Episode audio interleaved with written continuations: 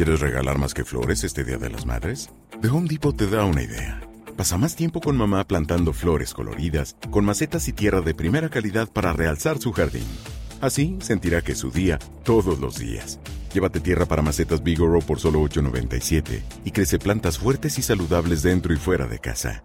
Recoge en tienda y sigue cultivando más momentos con mamá en The Home Depot. Haces más, logras más. Más detalles en homedepot.com diagonal delivery.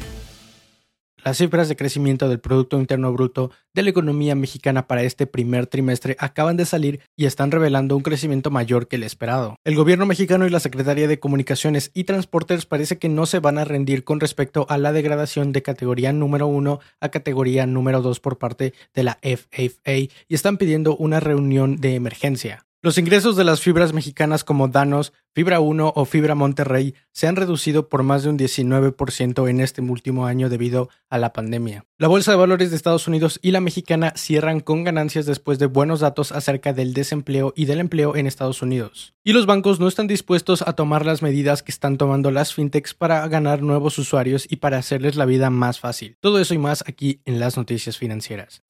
Hola a todos, bienvenidos sean a las noticias financieras. El día de hoy vamos a estar analizando todos los datos que nos ha dado la INEGI con respecto al crecimiento del Producto Interno Bruto en el primer trimestre mexicano, así como también el análisis de las empresas que han movido a la bolsa de valores el día de hoy. Recuerda dejar un like en el video para que cada vez más personas puedan estar informadas de todo lo que sucede alrededor de la economía y las finanzas en México. Pero ahora sí vamos directamente con los datos del Producto Interno Bruto según la INEGI. Y en este primer trimestre se ha dado la cifra de crecimiento, la cual ha sido el doble de la esperada. Solamente se esperaban un 0.4% de crecimiento con respecto al primer trimestre del año anterior, que recordemos no estábamos en pandemia, y ha crecido en un 0.8%.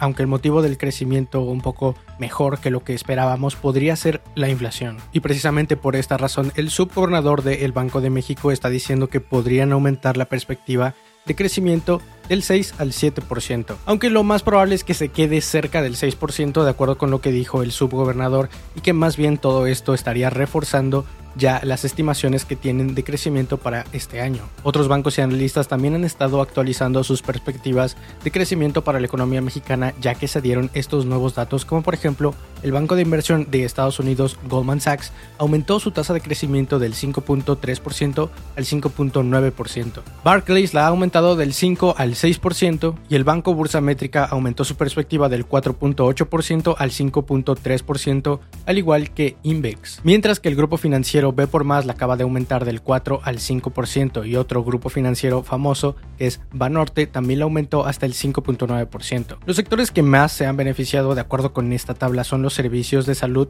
derivado por supuesto a la crisis sanitaria con un 7.8% de crecimiento. El comercio al por mayor ha subido más de un 4.4%. Los servicios de apoyo a comercios por supuesto también derivado de la pandemia subieron un 3.9%. La agricultura, la cría y la explotación de animales han subido un 2.9%. Los servicios profesionales han aumentado en un 1.5% mientras que la manufacturería también derivado a la pandemia ha decrementado en un 0.6%. Pero parece que las buenas noticias continúan, porque la búsqueda de vuelos para playas mexicanas han aumentado en un 285% durante este hot sale, con Huatulco, Cancún y Puerto Vallarta en ese orden siendo las más populares. Y recordemos que estos solamente son datos nacionales porque el hot sale es nacional, no es algo internacional. Ahora, los analistas y gracias a los datos que se han tenido de crecimiento en cuanto a turismo internacional en México en los últimos meses, están diciendo que podríamos ver incrementados los números en cuanto a turismo en este próximo verano, lo cual en las zonas turísticas va a dejar una enorme derrama económica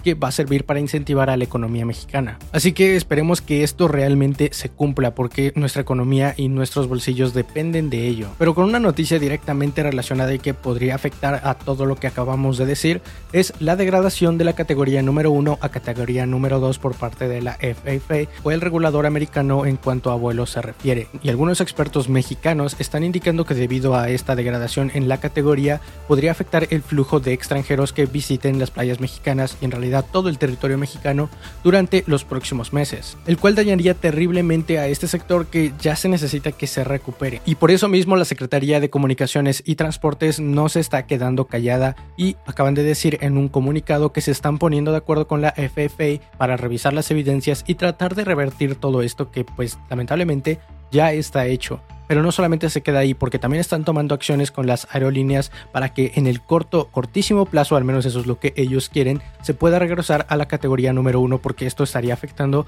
a las finanzas y a los ingresos de un sector que tiene que recuperarse. Y así de importante es todo este tema de la degradación en la categoría de la seguridad aérea mexicana. Pero seguimos a la siguiente noticia y esta viene de la CFE que acaba de colocar bonos de deuda por más de 10 mil millones de pesos. Los acaban de colocar en el mercado público de deuda y tuvieron unos plazos de 1.5 y 3.8 años y en otros una tasa fija denominada en UDIs a plazos de 7 y 10 años. Y parece que los inversionistas han tenido muchísimo interés en estos bonos que apenas acaba de colocar CFE en el mercado público de deuda o probablemente las tasas eran muy atractivas porque se han recaudado más de 3.6 veces lo que se requerían. Simplemente requerían 5 mil millones de pesos, de los cuales han podido tener demanda de más de 18 mil millones. Pero seguimos a la siguiente noticia y esta viene de la ley de hidrocarburos que al fin la Secretaría de Energía acaba de publicar en el diario oficial de la Federación que se anula todo lo que tiene que ver con esta nueva ley de hidrocarburos que se acaba de aprobar hace unos cuantos meses. Y ahora seguimos con un instrumento de inversión mexicano que se vio bastante afectado derivado a la crisis pandémica. Hablamos de los ingresos de las fibras, prácticamente los fideicomisos de infraestructura y bienes raíces, los cuales han tenido un desplome en sus ingresos en este primer trimestre de más del 19%. Y tan solo en este primer trimestre las fibra 1, la fibra Danos y la fibra Gixa han sido las que más pérdidas han tenido y los que más han tenido que perdonar deudas y bajar rentas a todos sus inquilinos. Esto debido a que estas tres han tenido que apoyar a sus inquilinos con más de mil millones de pesos. Pero definitivamente la que más se ha visto afectada en esta crisis de todas las fibras ha sido Danos debido al cierre de muchos de sus centros comerciales. Y las que más o menos la libraron, las que más o menos salieron con no tan malos ingresos han sido Fibra Plus, Fibra Monterrey y Fibra 1, que por supuesto también tenían centros comerciales, pero estaban un poco más diversificados, teniendo también centros industriales y oficinas. Pero ahora nos vamos a la siguiente sección que son los mercados, tanto nacionales como internacionales, donde vamos a hablar de los commodities, los datos de desempleo de Estados Unidos, así como cuáles fueron las acciones que se estuvieron moviendo mucho durante el día. Tenemos que empezar con que hay tensiones entre Estados Unidos y China. Los diplomáticos están diciendo que el tiempo de cooperación entre las dos economías y su comercio acaba de terminar para empezar un tiempo de competencias. Y ahora ahora con las presiones que está haciendo Estados Unidos a China para conocer el origen de la pandemia no están ayudando bastante. Esto después de que se dieran algunas noticias de que realmente la pandemia pudo haber iniciado por una fuga de laboratorio. Entonces todo esto no está ayudando a las relaciones comerciales. Los mercados estuvieron bastante quietos alrededor del mundo porque estaban esperando los datos de desempleo, los cuales esperaban ser más bajos, cosa que terminó sucediendo. Por eso algunos mercados estuvieron a la baja, como el índice asiático que bajó un 0.2% y el japonés con un 0.5%, mientras que el europeo estuvo a la alza un 0.1%. El bono a 10 años de la Secretaría del Tesoro de Estados Unidos estuvo pagando el 1.58%, mientras que el barril de petróleo estuvo un poco por debajo de los 66 dólares,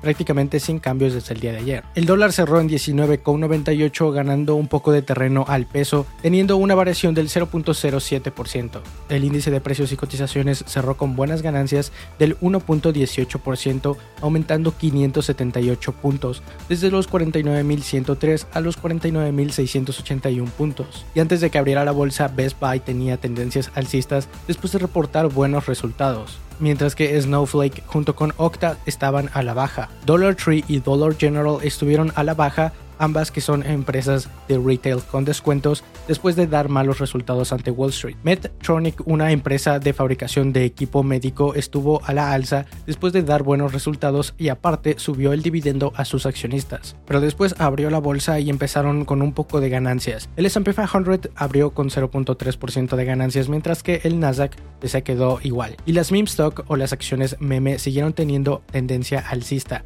como GameStop y AMC. Y Ford, debido al aumento de la inversión en autos eléctricos del día de ayer, siguió a la alza el día de hoy. Y una aplicación de teléfonos celulares, una aplicación de inversión que se llama Arcons, planea salir a la bolsa a través de una SPAC o de una adquisición especial con una evaluación de 2.2 mil millones de dólares. Pues las acciones de Boeing estuvieron a la alza bastante el día de hoy junto con las acciones de General Electric, las cuales tuvieron ganancias después de que Airbus anunciara unos planes bastante ambiciosos. Y Okta bajó bastante el día de hoy con un 11% después de dar malos resultados. Airbnb, el gigante de los alojamientos alrededor del mundo, ganó más de un 4% después de que una firma actualizara su rating a comprar llamada RBC. Y General Motors con sede en Detroit anunció que van a reanudar su producción para la siguiente semana, lo cual hizo que sus acciones subieran más de un 3%. Pero después cerró la bolsa y uno de los índices que ganó el día de hoy fue el Dow Jones debido a que las acciones de Boeing subieron bastante.